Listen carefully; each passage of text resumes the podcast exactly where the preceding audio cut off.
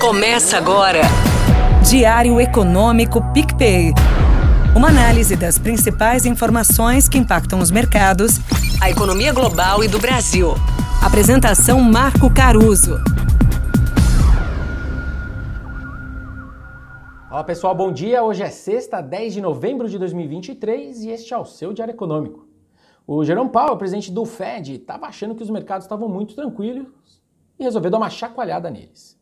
Segundo ele, ainda estão avaliando se precisam subir mais os juros de novo e que o maior erro seria não fazer o suficiente para controlar a inflação.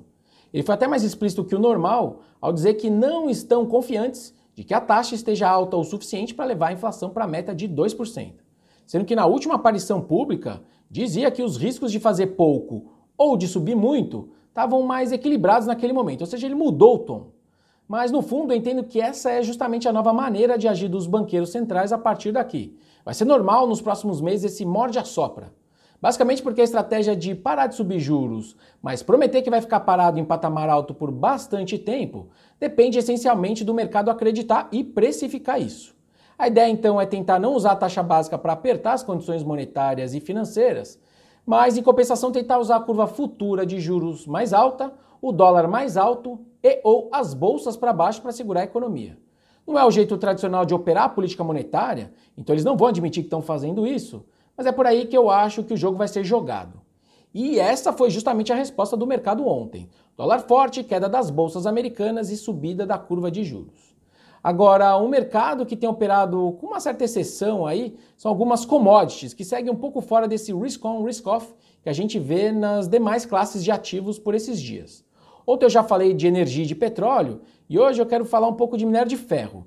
O lado positivo ali para o Brasil é que a gente está vendo o minério batendo máximas desde abril lá na bolsa de Singapura. Lembrando que minério de ferro para cima ajuda a nossa bolsa via Vale, por exemplo, e ajuda o nosso câmbio porque a gente é exportador. Diferente do caso do petróleo, um dos motivos dessa alta do minério são os baixos estoques dos chineses, sendo que em anos anteriores, né, sazonalmente, as siderúrgicas chinesas reabastecem meses antes do ano novo deles que acontece ali em fevereiro. Ou seja, por agora eles devem ter que começar a comprar mais.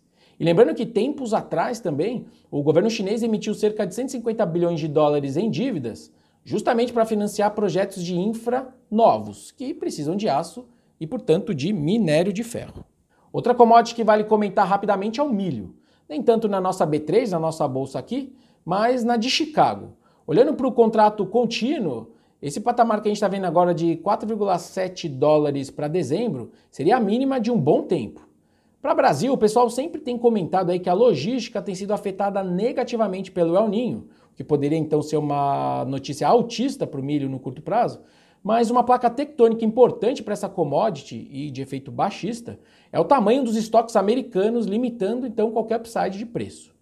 E nessa linha, o Departamento de Agricultura dos Estados Unidos, o USDA para os mais íntimos, subiu as estimativas de produção de milho global e os estoques finais exatamente.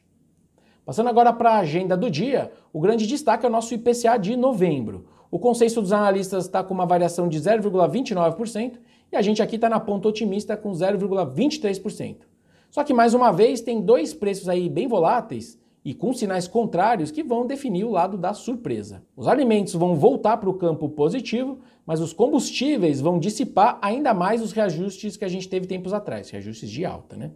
Aliás, um parêntese sobre isso, essa fundada do petróleo em reais já leva a Associação Brasileira de Importadores de Combustíveis a sinalizar espaço para cortes da Petro na refinaria de uns 5% no caso da gasolina. Enfim, voltando para o IPCA de hoje, mesmo que a surpresa seja negativa em termos de mais inflação, as nossas aberturas do número sugerem que vamos ter aí números positivos nos detalhes, com itens mais inerciais, como serviços, por exemplo, com variações historicamente baixas ainda. Vamos ver. Bom dia, bons negócios e sorte sempre. Você ouviu? Diário Econômico PicPay. Uma análise das principais informações que impactam os mercados, a economia global e do Brasil. De segunda a sexta, às seis da manhã, no Spotify e YouTube.